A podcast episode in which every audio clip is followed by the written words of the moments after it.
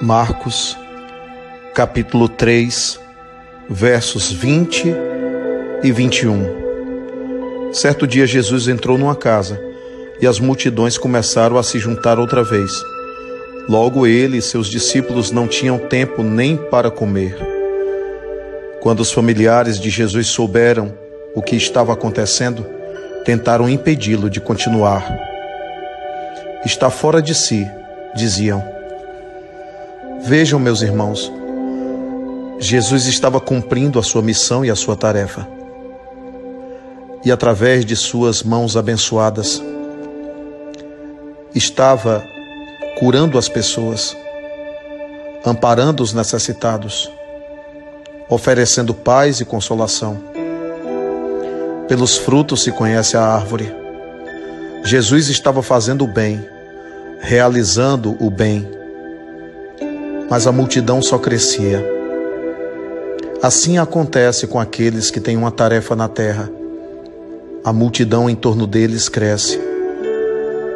Porque aqueles que têm algo a realizar, realmente, de fato, acabam atraindo multidões.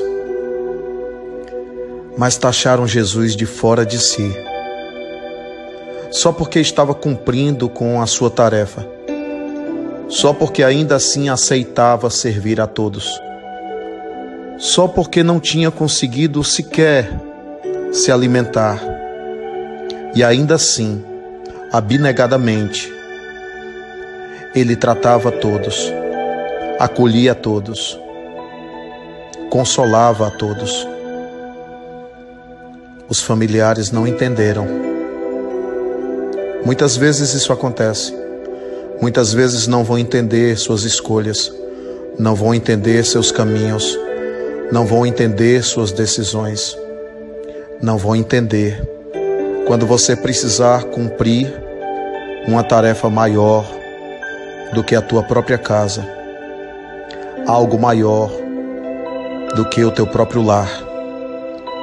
Jesus não cabia dentro do seu lar, ele era maior do que tudo aquilo. Ele não veio para um, dois, três. Ele veio para todos, para todos aqueles que precisavam escutar-lhe. Por isso, quando você descobrir a sua tarefa e a sua missão, não se permita, não se permita manipular por aqueles que vão dizer que você está fora de si. Não se permita impedir por pessoas que não compreendem a sua missão e a sua tarefa na terra. Precisamos de evangelho na atitude.